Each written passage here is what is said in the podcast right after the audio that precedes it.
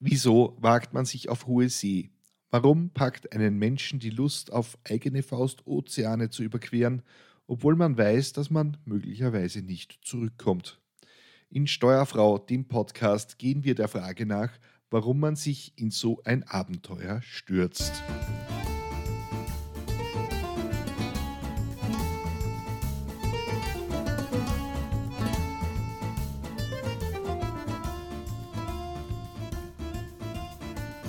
Willkommen bei der fünften Episode von Steuerfrau, dem Podcast über das Segeln, die Abenteuer auf hoher See, die Lust am Reisen und die kleinen und großen Geschichten aus Häfen, Buchten und den entlegensten und schönsten Plätzen dieser Welt. Mein Name ist Peter und ich bin eigentlich Journalist. Und keine Sorge, ihr müsst jetzt nicht mir die ganze Zeit zuhören, vom Segeln verstehe ich nämlich relativ wenig. Aber zum Glück ist eine echte Fachfrau hier bei uns und sie berichtet uns gerne von ihren Abenteuern. Hier ist sie, eine echte Steuerfrau, die Herrin der Tiefsee, Neptuns Mama, die Uli. Okay, äh, ich bin offensichtlich, sehe ich so ur-uralt, Frau, dass ich schon Neptuns Mama sein könnte. Vielen Dank dafür, Peter. Ich, ich meinte mehr im Sinne, im Sinne äh, Neptuns Vorgesetzte. Ah ja, das, äh, ja, das kann ich mir schon eher vorstellen. Ja, ja, da habe ich einige Expertise vorzuweisen. Ja, Uli, also was, wie geht es da so als äh, äh, Vorgesetzte von Neptun? Ja, also im Moment bin ich ja Landratte, weil ich ja im wahren Leben Journalistin bin und seit kurzem auch freie Autorin. Ja, ah ja, genau, falls jemand eine geniale Texterin braucht, ich wäre zu haben. Als Autorin bin ich seit Jänner selbstständig. Schamlose Eigenwerbung im Podcast. Ihr hört es hier zum ersten Mal. Sehr gut, wunderbar. Ja, das, man muss es doch nützen, oder? Äh, in der vierten Folge haben wir unter anderem über Bootsfrauen, na, über Hafen, Hafenmeisterinnen, so heißt das, über Hafenmeisterinnen geredet, die euch in die falsche Richtung schicken und unter anderem über die Röcke von Nazaré, was dann bei mir schon einige Fragen ausgelöst hat. Aber wir konnten das Mysterium mittlerweile lüften, wie das mit den Röcken funktioniert. Wir haben nämlich herausgefunden, dass die Frauen sieben Röcke tragen, egal wie viele Kinder sie sich wünschen und egal wie viele sie bekommen. Äh, und nach, jedem, äh, nach jeder Geburt wird ein Rock abgelegt. Und jetzt haben wir uns überlegt, was passiert äh, nach dem sechsten Kind, also eigentlich nach dem siebten Kind. Sind die Frauen dann nackt, Peter? Was glaubst du? Ja, eindeutig, es muss so sein. Also die Tradition verlangt es. Wie viele nackte Frauen hast du gesehen in Nazaré? Eigentlich glaube ich keine. Also möglicherweise gehen die dann einfach nicht mehr aus dem Haus. Also die sind ab dem siebten Kind dazu verdammt, im Haus zu bleiben. Wahrscheinlich. Bleibt dann eh nichts anderes mehr über. Gut, wobei bei sieben Kindern, ich meine. Ja, ich habe mir gerade überlegt, ob vielleicht die Männer mal sieben Hosen tragen sollten und dann zu Hause bleiben nach dem siebten Kind. So, und bevor wir hier noch mehr kulturelle Beleidigungen, starten wir lieber in die Episode, oder?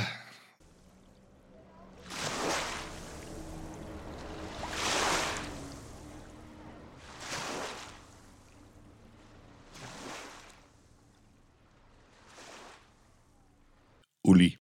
Peter. Hast du eigentlich so einen Gang drauf, als würdest du dich auf dem Schiffsboden befinden. Also wenn du am festen Boden bist, meine ich. Schwankst du dann auch immer so? Das habe ich manchmal, wenn ich auf einem kurzen Trip am Boot war. Eigentlich ist es ja wirklich so, es gibt ja sowas wie Landkrank. Das heißt, wenn du längere Zeit am Wasser warst und äh, der Körper sich an die Bootsbewegung gewöhnt hat und du kommst dann an Land und vor allem in engen Räumen, hast du dann das Gefühl, dass sich die Räume bewegen. Also das gibt es tatsächlich. Wobei mein Gang eher schon, würde ich mal sagen, elegant ist an Land. Also an, an, an Bord muss man sich öfter mal festhalten, muss aufpassen, dass man sich nicht irgendwo die, die kleine Zehe bricht oder wo hängen bleibt und über Bord fällt. Aber an Land ist mein, mein Gang relativ sicher. Also elegant natürlich, wie du schon gesagt hast. Heute würde man Swagger dazu sagen. Ja, genau. Mit High Heels und so weiter, das passt schon landkrank heißt dann wirklich, also dein Gehirn sagt dann, oh, ich will zurück auf See. Hattest du mal die Landkrankheit? Ich weiß gar nicht, ob man so wirklich landkrank mit Übelkeit und so ist, aber landkrank, dass man äh, das Gefühl hat, die, die, die Wände bewegen sich, das kenne ich, ja.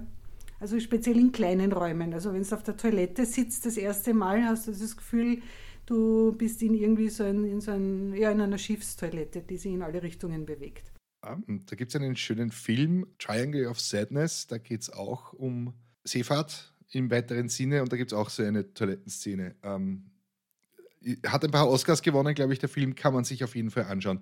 Ja, die Toilettenszene bleibt auf jeden Fall in Erinnerung. Ob es den Oscar dafür gegeben hat, weiß ich nicht.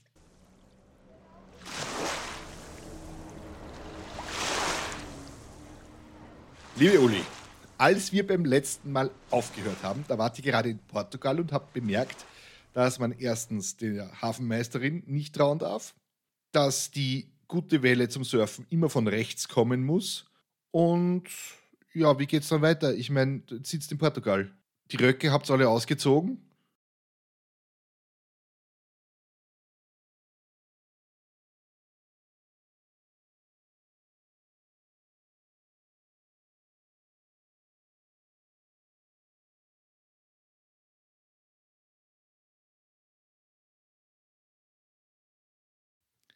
Ist ähnlich zuverlässig wie meine Wettervorhersage am Smartphone. Ja gut, aber jetzt, jetzt habt ihr gerade noch mal die Bucht überlebt, ohne zu kentern, also im Sturm. Hat man dann nicht irgendwann genug gesagt, so, weißt was, wir fahren jetzt nach Tschechien. Ich will kein Meer mehr sehen. Könnte man vorstellen, dass es irgendwann kommt, aber so lange waren wir ja nicht unterwegs. Also es war ja nur ein Jahr und wir haben noch lange nicht genug. Also wenn es nach uns ginge, wird es sofort wieder weitergehen. Rauf aufs Boot und raus aufs Meer. Also, okay, gut. Also Wetterbericht schlecht. Äh, Portugal, viele Wellen. Ja, was machen wir dann? Ja, dann sind wir relativ lang in Portugal gewesen wegen technischer Probleme, aber das ist eine andere Geschichte. Und oh Wunder! so ist es. Dann sind wir weitergesegelt nach Afrika. Da gab es dann auch Riesenwellen und dann haben wir gesagt, jetzt wollen wir es endlich mal wärmer haben und haben beschlossen, auf die Kanaren zu segeln. Und tatsächlich, da waren zwar auch viele Wellen, weil die Kanaren sind Hochseesegelgebiet, aber wir hatten endlich Sommer. Das war im Dezember. Achso, ich wollte gerade fragen, wieso es euch in Afrika zu kalt war.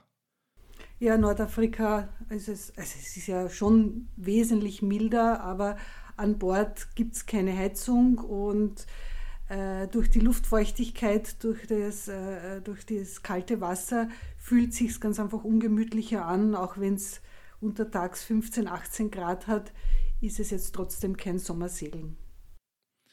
An Bord gibt es keine Heizung. Nein, also wir haben zwar einen äh, Petroleumofen, das Problem war, in Marokko kriegst du kein Petroleum, weil das unter das äh, Alkoholgesetz fällt und du äh, hast, kriegst ja keinen Alkohol in Marokko. Aber das ist eine andere Geschichte. Marokko machen wir ein anderes Mal, würde ich vorschlagen. Ja, ja, Marokko ist ja gut und schön, aber ihr habt keine fucking Heizung an Bord. Wozu? Wir sind die Barfußroute gesegelt, also wir wollten die Barfußroute segeln. Das heißt wirklich Barfußroute. Das heißt Barfußroute. Das ist die Route einmal rund um die Welt, immer dort, wo es warm ist. Also äh, vorzugsweise in Äquatornähe. Und die Kanaren sind ja schon relativ nahe am Äquator. Also da ist wirklich ganzjährig warm. Ja, aber genau, weil Kanaren, das sind ja so dieses klassische Urlaubsziel von naja, Europäern mit zu viel Geld, die sagen, der Winter dauert schon zu lange, ab auf die Kanaren. Das ist doch also der Klassiker, oder? Ja, weil es eigentlich das nächste oder sagen wir so die einzige europäische Destination, wo, die du ganzjährig, äh, wo du ganzjährig Sommerurlaub machen kannst. Die Kanaren können ja zu Spanien. Und ich glaube, das ist auch ein Grund, dass äh, viele da hinfahren. Es ist ja auch eine Pensionisteninsel. Es gibt ja sehr viele Senioren, äh, die dort ihre, ihren Zweitwohnsitz haben und den Winter dort verbringen. Aber jetzt seid ihr nicht wie der übliche Tourist mit Ryanair, äh, sorry für die Schleichwerbung jetzt, aber seid ihr nicht mit einer irgendeiner Billigfluglinie in, in der Sardinenbüchse hierher geflogen, sondern ihr seid gesegelt. So. Von den Kanaren aus ist auch Christopher Columbus gestartet, oder? Da, da fährt man doch dann weiter in die Karibik. Das war ja eigentlich ursprünglich der Plan, ähm, aber wir sind wegen technischer Probleme welche Überraschung, in Portugal relativ lang festgehängt und äh, dann hatten wir keine Zeit mehr, zu, zu, einer guten Jahreszeit den Atlantik zu überqueren. Das Problem ist gar nicht die, Über die Atlantiküberquerung selbst, die kann man ganzjährig machen, weil der äh, Nordostpassat ganzjährig konstant weht. Aber äh, in der Karibik beginnt im Mai die Hurricane-Saison. Dann solltest du das Boot sicher verteut haben, also im besten Fall ganz im Süden der Karibik oder dann eben schon im Panamakanal unterwegs, durch den Panamakanal unterwegs sein. Jedenfalls möglichst weit weg von der Karibik und äh, wären wir erst im März in die Karibik gesegelt, dann hätten wir gerade noch so einen Monat Zeit gehabt und das ist viel zu kurz für die Karibik. Also wenn schon, dann muss man sich dort längere Zeit ausbreiten. Und deswegen haben wir beschlossen, den Winter auf den Kanaren zu verbringen. Also Segeln heißt auch einen Winter lang in den Kanaren sein. Segeln heißt äh, lange Zeit an Land zu verbringen. Ja, das ist das, das, ist das Land Langfahrtsegeln. Das äh, habe ich, glaube ich, letztens schon erwähnt. Den größten Teil der Zeit verbringt man in, in Buchten oder in Häfen und den geringsten Anteil segelt man wirklich. Ja, und wie lange wart ihr dann auf den Kanaren? Wir waren von Dezember bis März und wir mussten dann überstürzt abbrechen, weil äh, die äh, Corona-Epidemie uns dann zurückgeholt hat. Also wir haben dann mit einem Rettungsflug äh, Teneriffa verlassen müssen. Das war wirklich so der, der letzte Flug, der nach Österreich ging, den haben wir dann neu erwischt. Genau, also kommen wir zu der Zeit, wo er noch äh, davon geträumt hat, im Hurricane in der Karibik unterzugehen.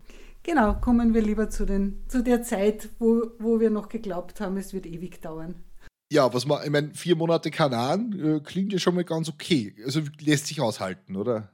Auf jeden Fall. Also wie gesagt, wir haben mehrere Inseln gesehen. Wir sind von Marokko zuerst nach Lanzarote gesegelt. Da waren wir dann so einen Monat und dann sind wir nach Fuerteventura, das ist die Insel südlich von Lanzarote, weitergesegelt und die hat uns besonders gut gefallen, weil die nicht so äh, überfüllt ist mit Touristenburgen. Also das ist eine, eine Insel, die äh, landschaftlich sehr, sehr spannend ist, aber touristisch nicht so intensiv erschlossen wie zum Beispiel Gran Canaria und Teneriffa und das hat uns wirklich taugt.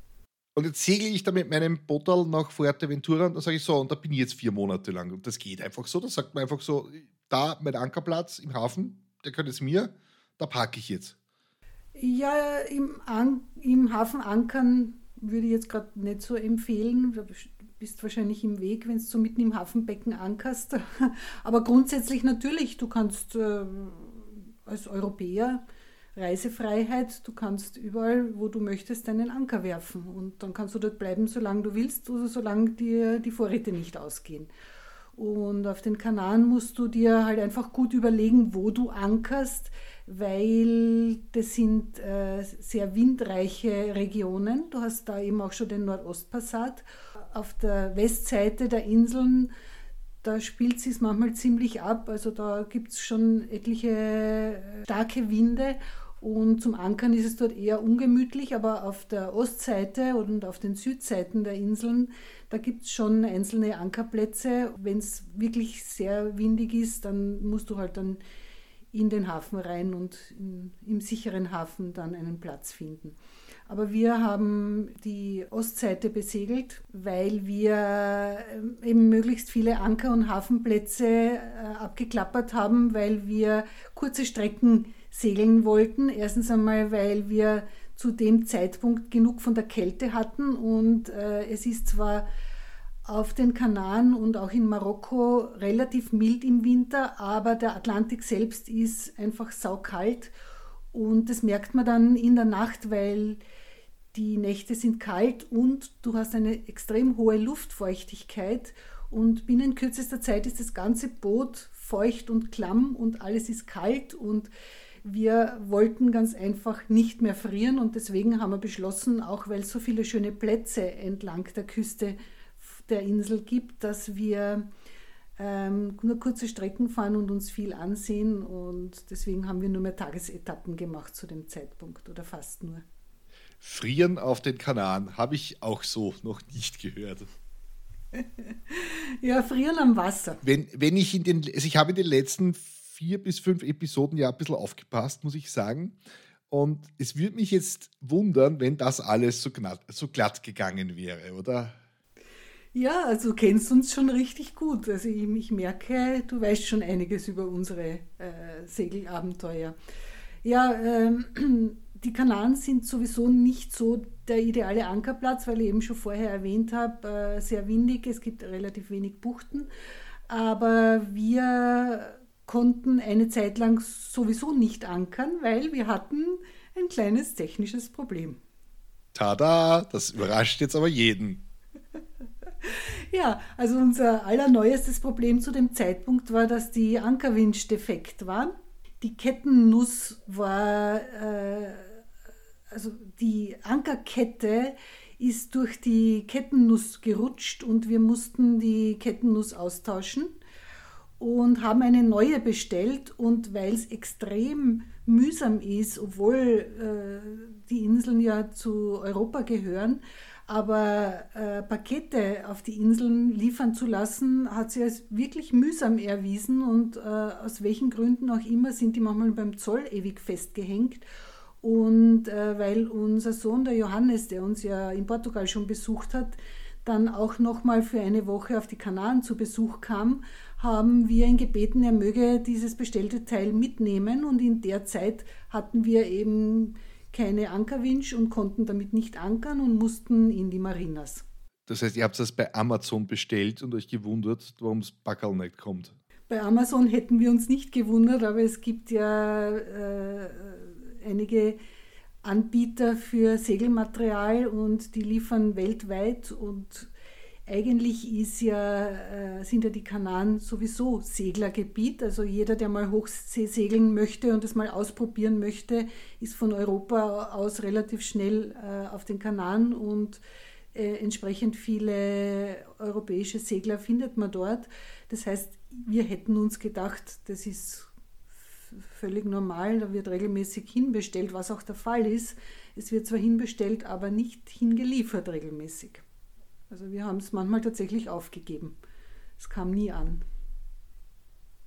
Das tut mir sehr leid. Ich, ich habe übrigens zwischendurch für alle Leute, die so wie ich keine Ahnung haben, was eine Kettennuss ist, gegoogelt. Das ist dieses Zahnradartige Teil, das die Kette aufwickelt.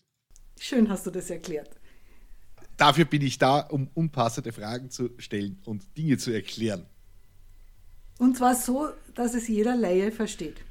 Genau, also ich gehe dann immer von mir aus und nach dem Motto, wenn es ich verstanden habe, na dann versteht es jeder andere auch, inklusive Dreijährigen, dem Säuglingsalter gerade entwachsenen Kleinkindern.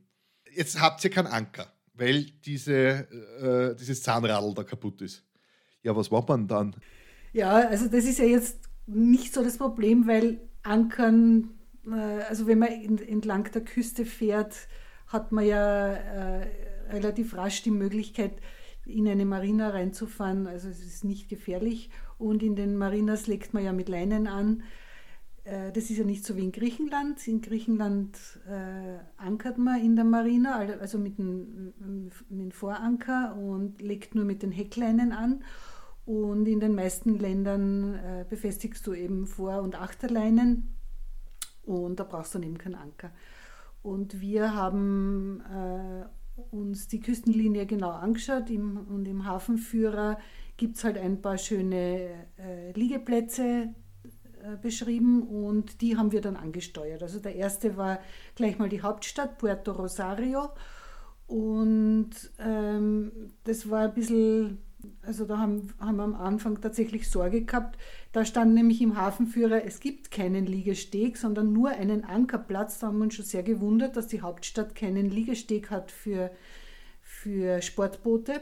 Äh, aber nachdem es äh, schon finster geworden ist und wie gesagt, wir beide gesagt haben, na sicher nicht, wir wollen nicht frieren, haben, hat der Captain beschlossen, wir steuern die Marina an und es wird bestimmt auch im, im Fischerhafen irgendwo einen Platz für unser kleines Boot geben.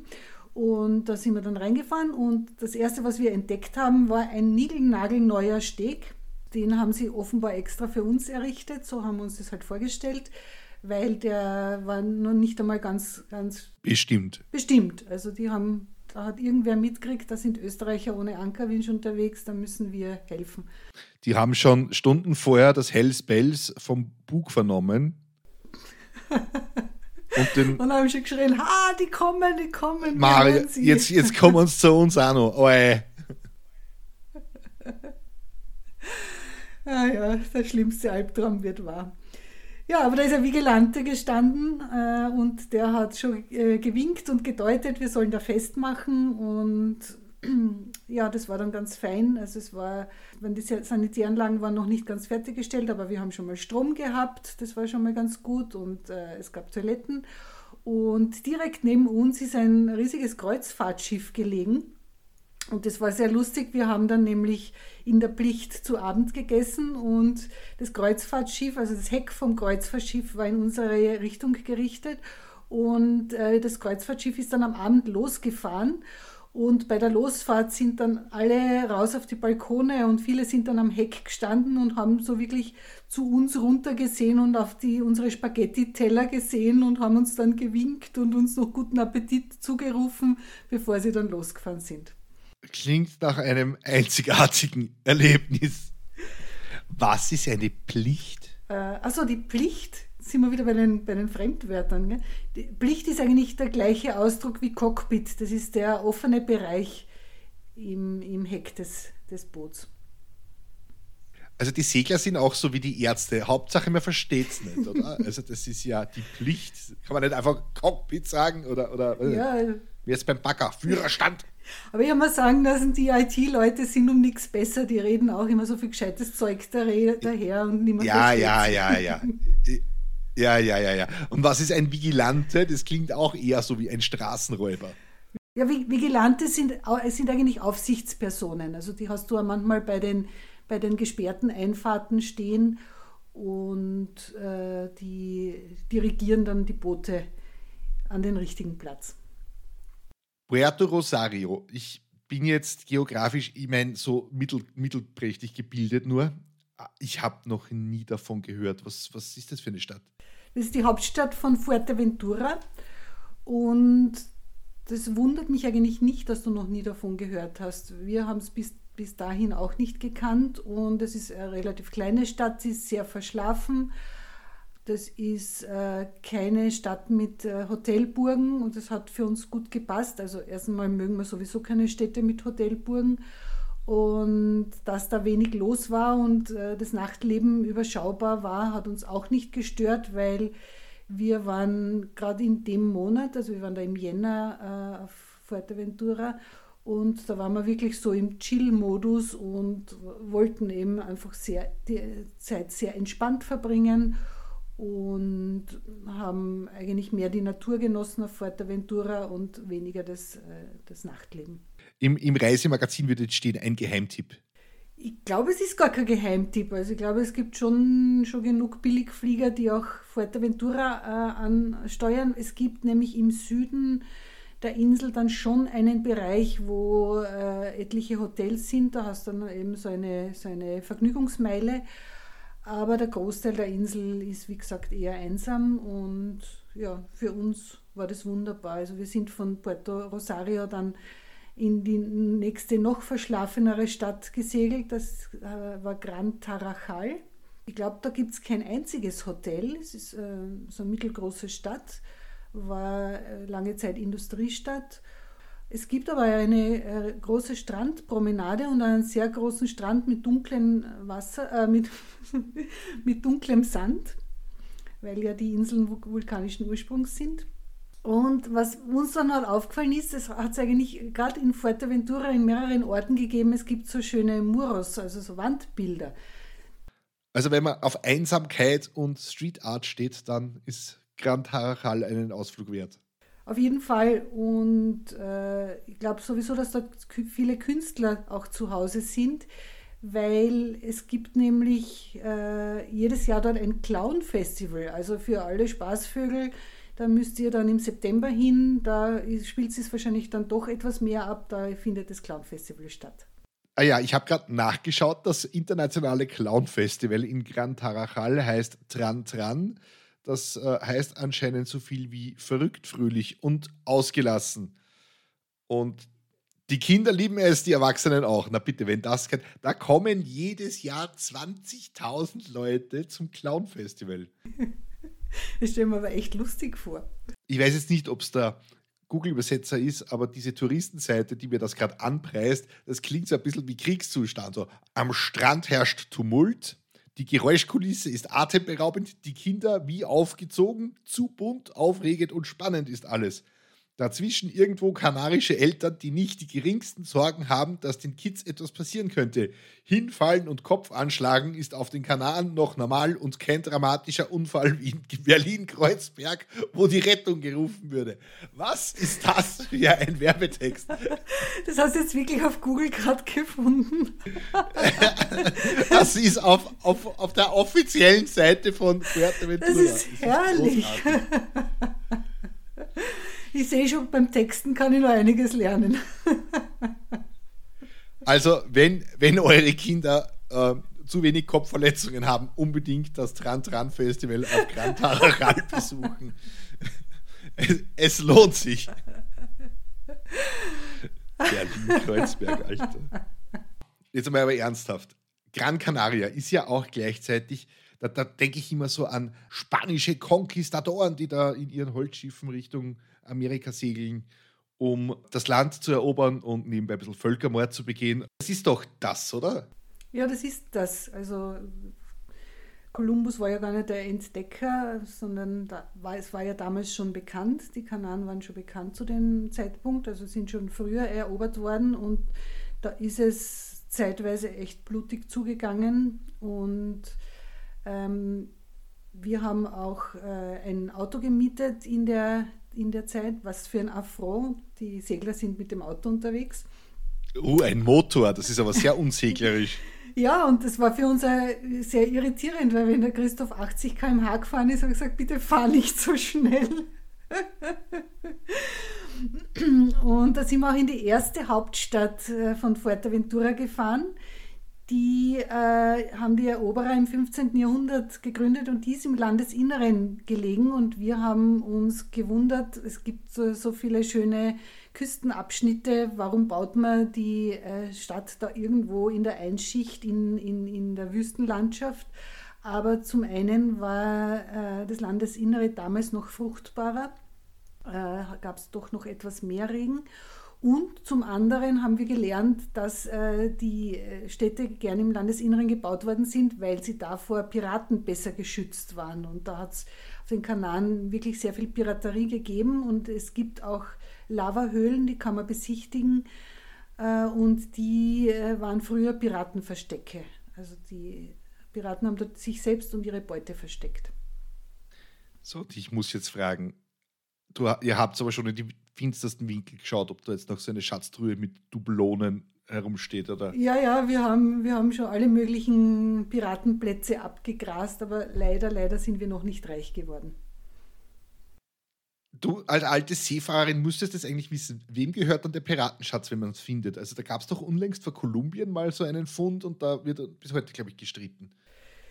Ehrlich gesagt, das habe ich noch nie so hinterfragt, aber das wäre interessant, weil es ja eigentlich es, es gibt doch diese, ähm, also in Österreich äh, darfst du ja alles, was auf deinem eigenen Grund, äh, was du aus deinem eigenen Grund findest, äh, behalten, bis zu einer gewissen Tiefe, dann gehört es dem, dem Staat. Also Erdöl eben nicht, aber wer würde es schon behalten? Aber würdest du jetzt in deinem Garten äh, auf 10 Meter Tiefe einen Goldschatz finden, dann gehört er dir. Und so müsste es eigentlich dann auch mit dem Meeresboden sein also ich habe ganz viele Videospiele gespielt, wo man einen Weltraumpiraten spielt und da gibt es immer das Bergerecht. Also wenn man sowas findet, dann gehört es einem. Also wenn einmal so ein Container mit, äh, was ich nicht, mit Teslas vom, vom Frachtschiff fällt, dann darf man das klauen, glaube ich. Aber sind die dann überhaupt noch funktionsfähig? Also was mache ich mit äh, einem Container voll völlig durchnässter Laptops oder Tesla, irgendwelche Dinge. Ja, vor allem so Lithium-Ionen-Batterien mögen Salzwasser eben, ganz gerne, eben, aber egal. Eben, also ich stelle mir vor, das ist dann wertlos. Also ich würde lieber einen Container voll Gold finden.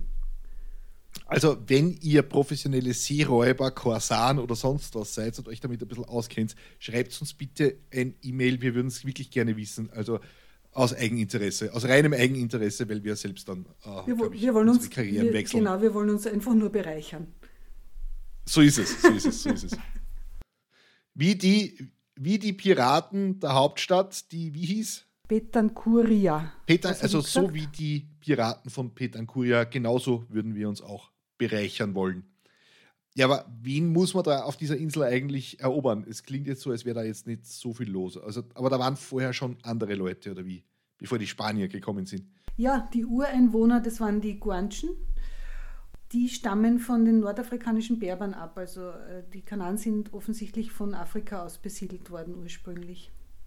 Gut, aber du bist aber dann schon irgendwann froh, wenn also du das Auto hinter dir lassen kannst und wieder auf deinem Schiff bist. Also so entschleunigt mit drei Knoten und so. Ja, das äh, Zurückkommen fühlt sich dann wirklich immer wie Heimkommen an. Also das äh, Boot war, das war einfach unsere Heimat zu dem Zeitpunkt schon. Und wir waren auch lieber mit dem Boot als mit dem Auto unterwegs.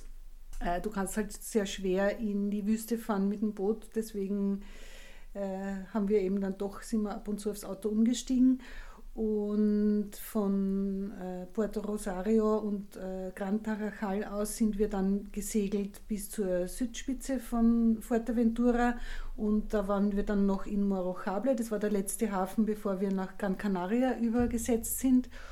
Und Morojable hat so seinen ganz eigenen Charme versprüht. Das ist ein sehr, sagen wir mal, rustikaler Hafen. Also es gibt wenig Sportboote dort, sind eher Fischer unterwegs. Also das Beste war eigentlich an dem Hafen wiederum der Vigilante. Der hat nämlich eine sehr entspannte Arbeitsmoral gehabt und das war für uns nur von Vorteil. Also wenn die Aufsichtsperson ein fauler Hund ist, dann ist es von Vorteil für eure illegalen Aktivitäten oder wie?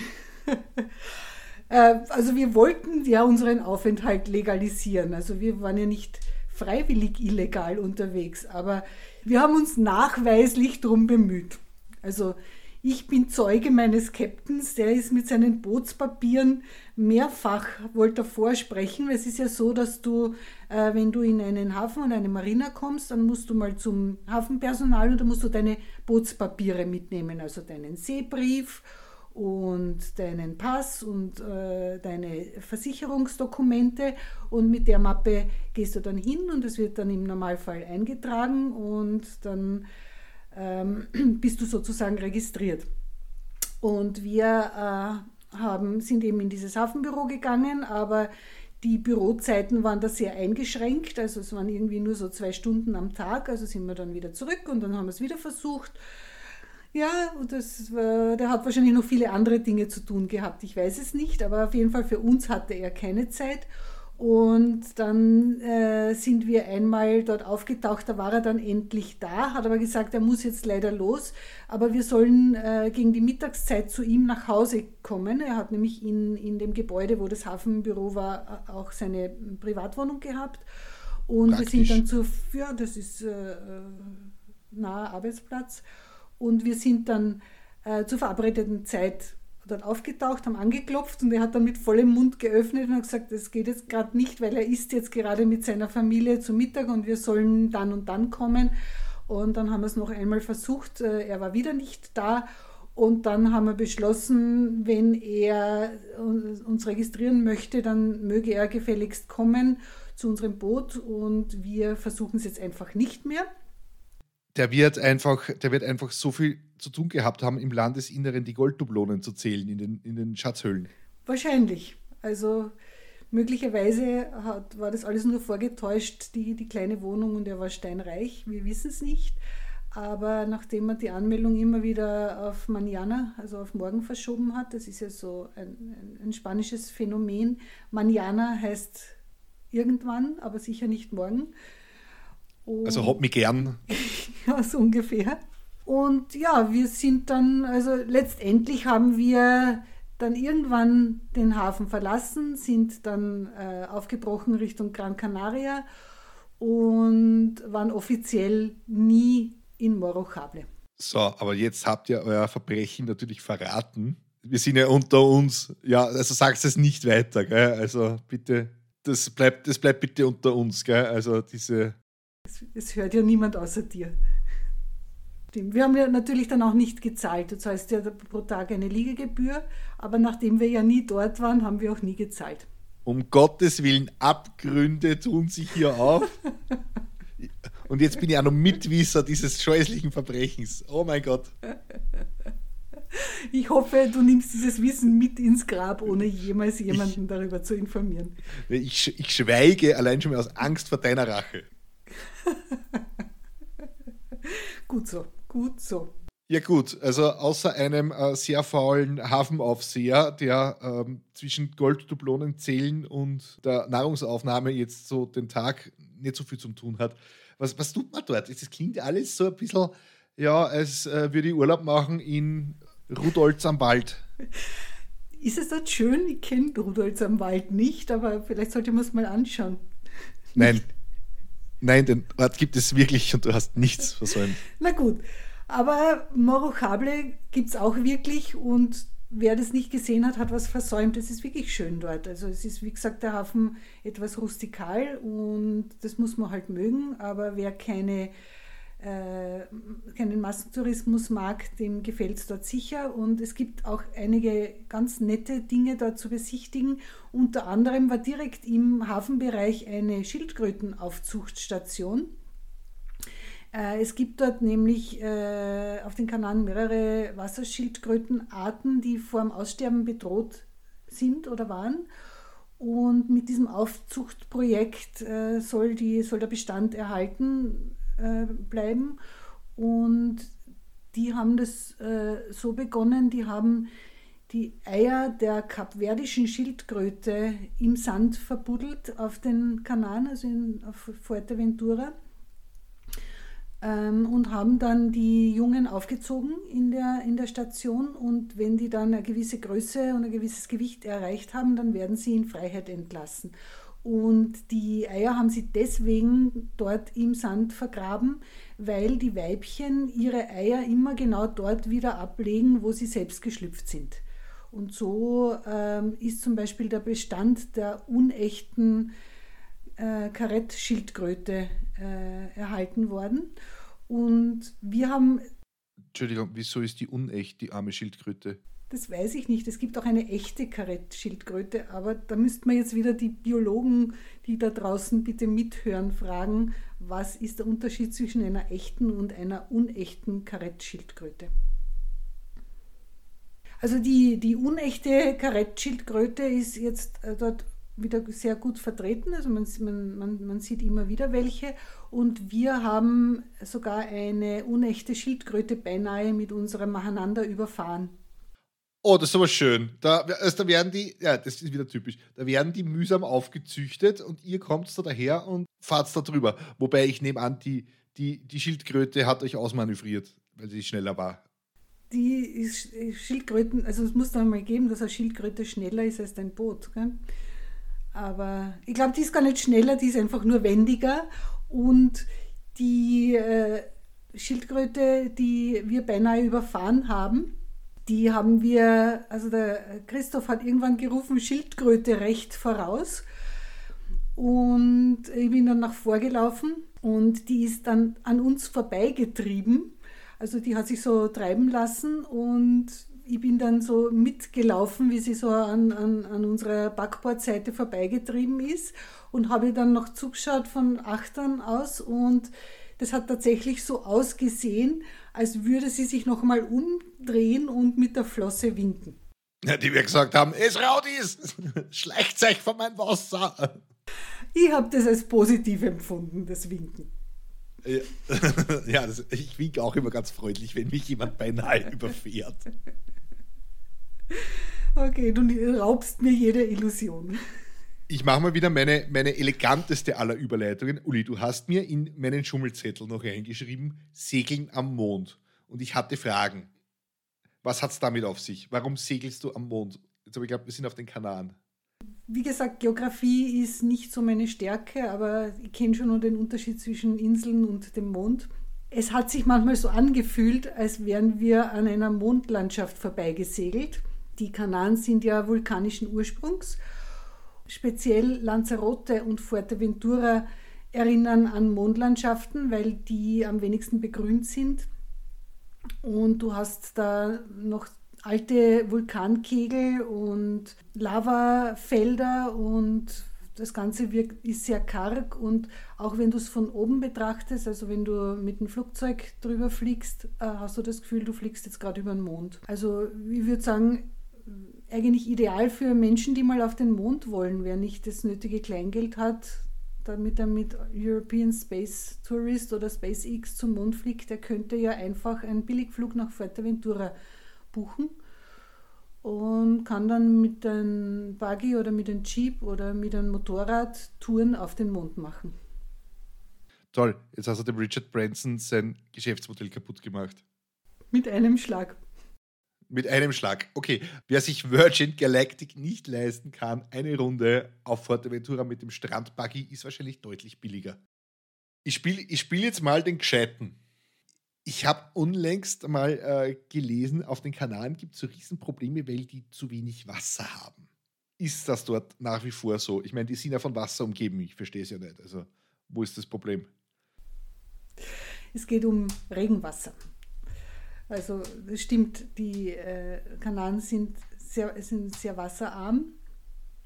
Äh, also es ist äh, unterschiedlich. Es gibt äh, in, die höheren Inseln, die ähm, haben etwas mehr Regen und äh, damit äh, auch eine, eine, grünere Vegetation, weil der Nordostpassat dort weht und der treibt die Wolken eben aus dem Nordosten Richtung Inseln und äh, die äh, Wolken bleiben an den steiler, steileren Inseln, an den, an den Nordostkämmen hängen. Und dadurch ist es dort ein bisschen feuchter, aber die flachen Inseln, Fuerteventura ist ganz flach, da weht der Wind einfach nur drüber.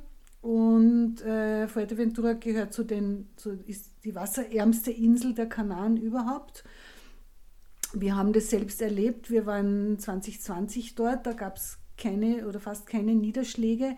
Und da ist auf den Kanaren im Jänner die Notstandserklärung äh, herausgegeben worden, weil das Wasser so knapp wurde. Und wir haben dann, ich habe das damals sogar gegoogelt. Du musst dir vorstellen, ein Tourist verbraucht im Durchschnitt 400 bis 2400 Liter Wasser am Tag. Ja, das ist ordentlich. Ja, es ist eigentlich eine Zumutung, wenn du auf einer Insel bist, die unter Wasserknappheit leidet und dann äh, duschst du fünfmal am Tag oder keine Ahnung, wie man auf 2400 Liter Wasser am Tag kommt. Also wir haben ja, ich habe es ja in, einen, in einer älteren Folge schon einmal erwähnt, wir haben einen 100 Liter Wassertank an Bord und kommen mit dem über mehrere Tage aus und das Ganze ohne zu stinken. Ja, das ist aber schon sensationell, wie viel Wasser man verbraucht. Ich überlege gerade 2400 Liter. Also ich habe einen Boiler im Keller. Ich glaube nicht, dass da 2400 Liter reingehen und ich habe den auch noch nicht leer gebracht an einem Tag. Also das muss man, da muss man schon den Whirlpool ein paar Mal einlassen wahrscheinlich. Ja, vielleicht entsteht es daraus, dass diese Fünf-Sterne-Hotels die Whirlpools täglich äh, frisch befüllen und das dann einfach aufgerechnet wird. Wahrscheinlich ja die Pools und so weiter. Ne? Das wird wahrscheinlich aufgerechnet wie viel äh, Wasser die Hotels verbrauchen für wie viele Gäste und dann daraus entstehen dann solche, solche Zahlen. Also ich finde es extrem verrückt. Also mir hat das echt schockiert und wir haben, äh, wie gesagt, ja ein Auto gemietet und sind äh, durch diese Mondlandschaft mit dem Auto gefahren, sieht diese Wasserarmut an jeder Ecke. Und die Landschaft ist ja aber einfach faszinierend. Du hast also speziell Fuerteventura hat weiße Sandstrände. Es gibt ja Inseln mit schwarzen Stränden auch, weil eben Vulkangestein. Aber äh, Fuerteventura hat auch weiße Sandstrände und richtige Dünenlandschaften. Also es gibt einen ganz berühmten äh, Dünenstrand von Coralejo und da gehen die Dünen bis direkt ins Meer. Das heißt, du, du hast äh, richtiges Sahara-Feeling und das aber inklusive einsamen Meeresstrand. Ein riesiger Strand, menschenleer und dort, wo die Düne endet, beginnt der Atlantik. Also äh, der schönste Strand, den ich jemals gesehen habe. Und äh, was auch interessant ist, diese, diese, dieser helle Sand ist aus äh, Meeresorganismen entstanden und aus Muschelkalk. Also in Wahrheit liegen wir da in Muschelstaub, wenn wir da am, Strand liegen. Also echt toll. Darüber habe ich auch noch nie nachgedacht, aber äh, ja, auf zermahlenen Meeresorganismen wollte ich immer schon mal meinen Hintern betten. Nicht nur betten, also uns hat es sogar zu sportlichen Aktivitäten animiert. Wir Nein. haben, ja, ja, wirst es nicht glauben, aber auch der Lazy Captain ist manchmal sportlich unterwegs. Und wir haben, das war eigentlich ganz lustig, ganz zu Beginn unserer Reise haben wir ein, ein, ein Foto bekommen von einem Freund, der gerade äh, Urlaub gemacht hat in, äh, in China und der hat ein Foto gemacht, wie er äh, auf der chinesischen Mauer so einen, einen, einen Sprung performt. Und das Foto hat extrem lustig ausgeschaut. Und ich habe damals gesagt, da waren wir gerade in Holland, äh, habe ich gesagt zu meinem Captain so, und du springst jetzt vor dieser Windmühle und dann schicken wir das Foto unserem Freund. Und ähm, aus dieser Idee sind dann diverse Sprungfotos entstanden. Also wir haben eine ganze Serie an Sprungfotos aus allen Ecken äh, der Welt, die wir bereist haben. Und unter anderem haben wir kühne Dünensprünge versucht. Und da gibt es auch einige Fotos. Kann ich auch gerne eines dann posten. Gut, aber zurück zum Thema. Also äh, landschaftlich eine, eine Empfehlung von der Reiseleiterin oder wie habe ich das jetzt verstanden? Es ist eine Geschmackssache. Also wir haben es halt wirklich sehr, sehr speziell empfunden.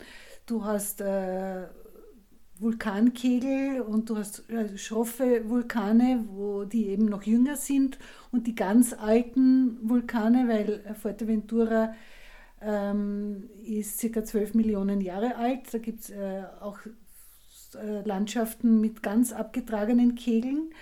Das sind dann nur mehr so rote Hügellandschaften und die heißen die schlafenden Elefanten. Das finde ich nämlich sehr schön. Und wir haben, also auch da, also gerade von Fuerteventura habe ich so viele Fotos, äh, weil, weil die Landschaft war atemberaubend. Also wirklich bizarre Lavafelder und unglaubliche Sonnenuntergänge und äh, verschiedene Farbformationen. Also ja, einfach faszinierend.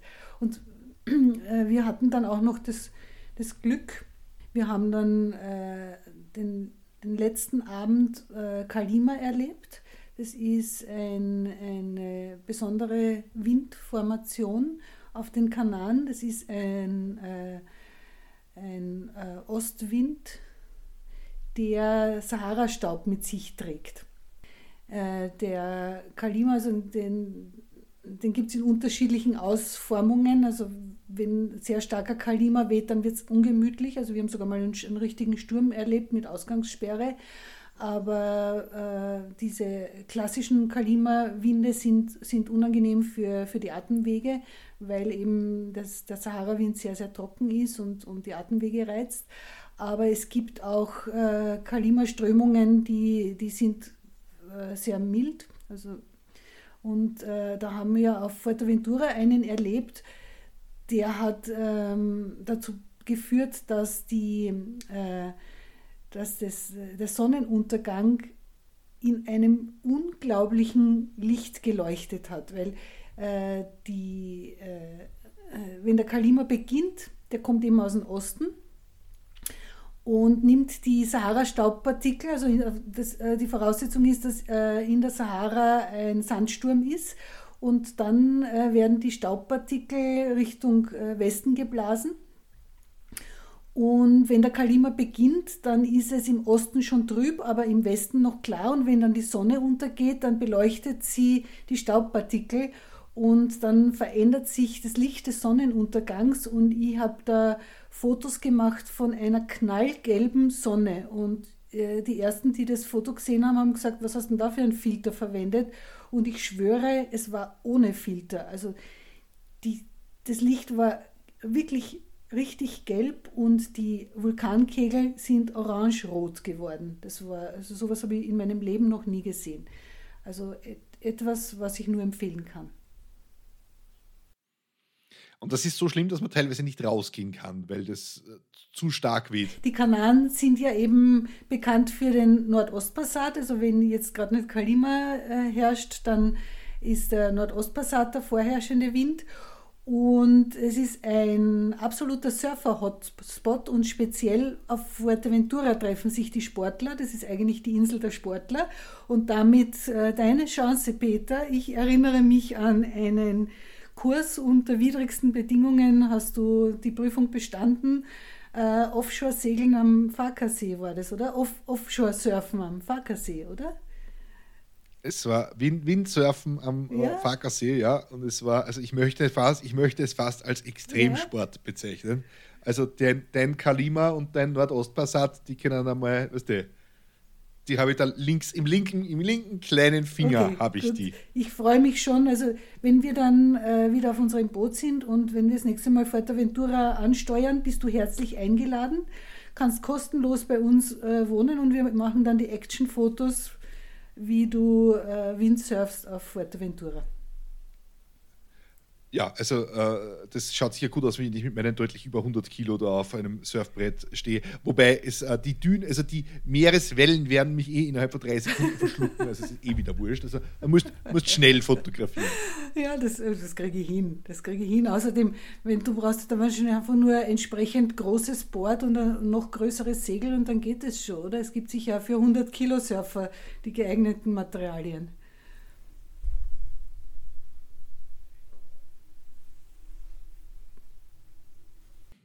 Also ich war immer schon äh, groß und breit vor allem und äh, ich kann mich noch erinnern am Farkersee.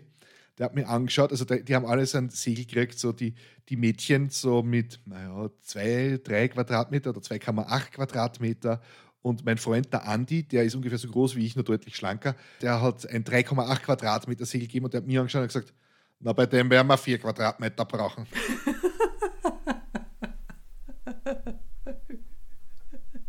Also du siehst, es gibt, es gibt für jede Körperform das passende Segel. Mit dieser wunderbaren Erkenntnis und einer weiteren Segel- und äh, Surf-Anekdote beenden wir das jetzt, bevor da jetzt noch mehr peinliche Details aus meinem, aus meinem Vorleben äh, ausgeplaudert werden.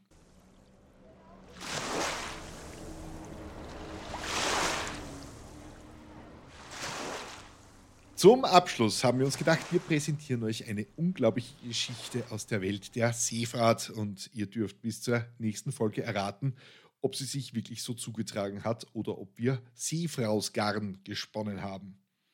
Einmal zur Auflösung aus der vorigen Episode, da haben wir euch die Geschichte der SS Aurang Medan erzählt, einem Frachtschiff aus Holland. Die Crew setzte angeblich verzweifelte Funksprüche ab, unter anderem waren darunter die Worte Ich sterbe als ein US-Schiff zur Hilfe kam, war niemand mehr an Bord am Leben und die Crew, also diese Leichen, die wirkten wie versteinert. Und als das US-Schiff die Orang Medan dann schließlich in Schlepp nahm, explodierte der Frachter plötzlich und versank, samt der versteinerten Crew. Tja, stimmt die Geschichte? Naja, mit 99,9%iger Wahrscheinlichkeit eher nicht. Zwar behauptete der Assistent des CIA-Direktors im Jahr 1959, dass die Aurang Medan eines der größten ungelösten Geheimnisse des Meeres ist. Äh, er schrieb aber gleichzeitig auch irgendwas über Flugzeugabstürze, feurige Kugeln, die ins Meer stürzen und anderes wirres Zeug über Außerirdische. Man sollte vielleicht dazu sagen, dass die CIA damals ziemlich viel mit LSD experimentiert hat. Ja, und dann kommt die Tatsache hinzu, dass dieses holländische Schiff keinen einzigen Eintrag im Lloyds äh, Register hatte. Also da, darin werden sämtliche große Handelsschiffe seit dem späten 18. Jahrhundert eingetragen. Tja, es gab die Aurang mit an, also vermutlich nie. Das hielt aber niemanden davon ab, Verschwörungstheorien zu entwickeln. Eine davon besagt, dass das japanische Militär Nervengas aus dem Zweiten Weltkrieg aus dem, auf dem Frachter geschmuggelt hat. Naja, das ist dann natürlich ausgelaufen und hat die Besatzung getötet. Andere Theorien sind auch ziemlich abenteuerlich, die handeln nämlich von Geistern und Außerirdischen. also klassischer Seefrausgarn. Also vermutlich. Und Juli präsentiert euch jetzt eine weitere wilde Geschichte aus den Tiefen des Meeres. So mancher Seemann und so manche Seefrau natürlich hat schon Geschichten von Ungeheuern aus dem Meer erzählt. Vielleicht erinnert äh, er sich mit einem Whisky in der Hand daran, wie ein Krake aus der nordischen Sage, von dem heute bekannt ist, dass er in der Realität vorkommt, fast sein Boot zum Kentern brachte. Oder er erzählt von einer kryptozoologischen Kreatur mit weltfremden Dimensionen. Eine besondere Legende über eine solche Kreatur stammt aus dem Jahr 1848, als Männer an Bord der HMS Daedalus der Royal Navy im Südatlantik auf einen Nessie-ähnlichen Leviathan stießen. Es handelte sich um eine Riesenschlange, wie Captain M. Quee in einem Bericht vermerkte, von dunkelbrauner Farbe mit gelblich-weißer Kehle. Sie hatte keine Flossen, aber so etwas wie eine Pferdemähne oder vielleicht auch ein Bündel Seetank, das sie auf ihrem Rücken trug. Es zog schnell vorbei, aber so dicht unter unserem Windschatten, dass ich, äh, wenn es ein mir bekannter Mann gewesen wäre, seine Züge mit bloßem Auge er hätte erkennen können, behauptet der.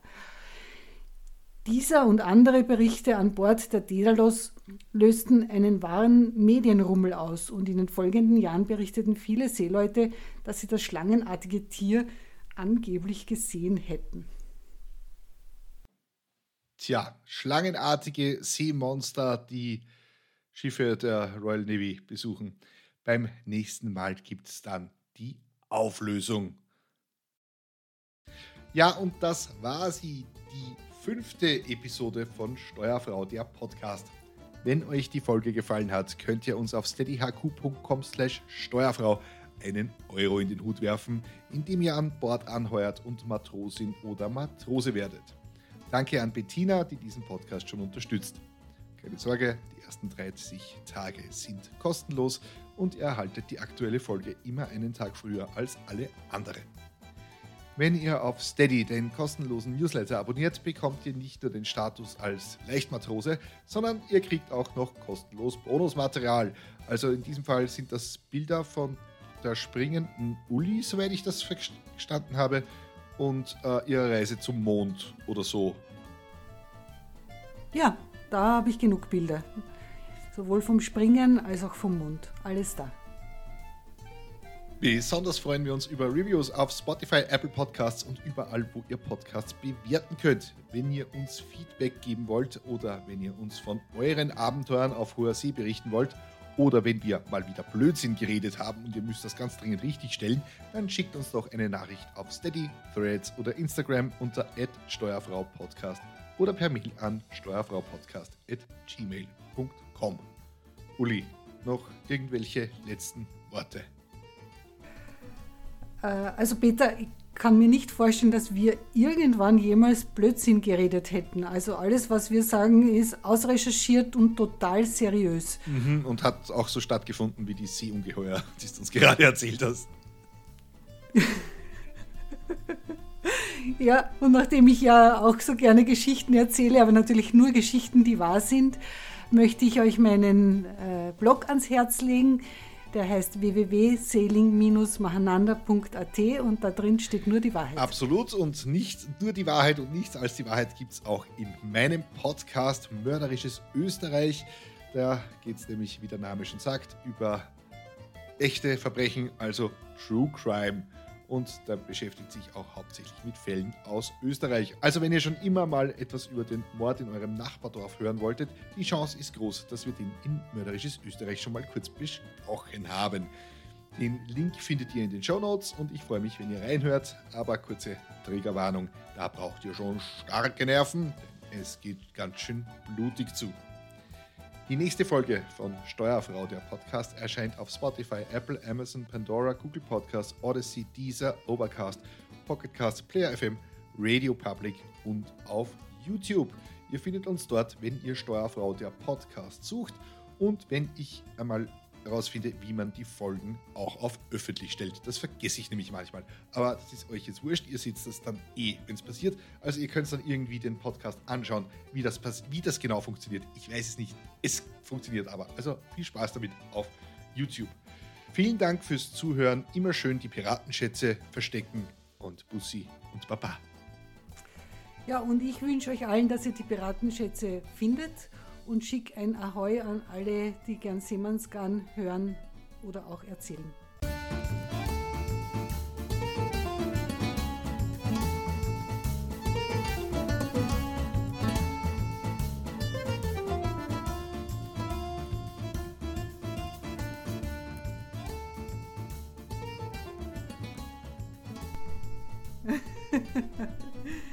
Auch einen Pegelausschlag. Mm, zeigst mir deinen Pegelausschlag.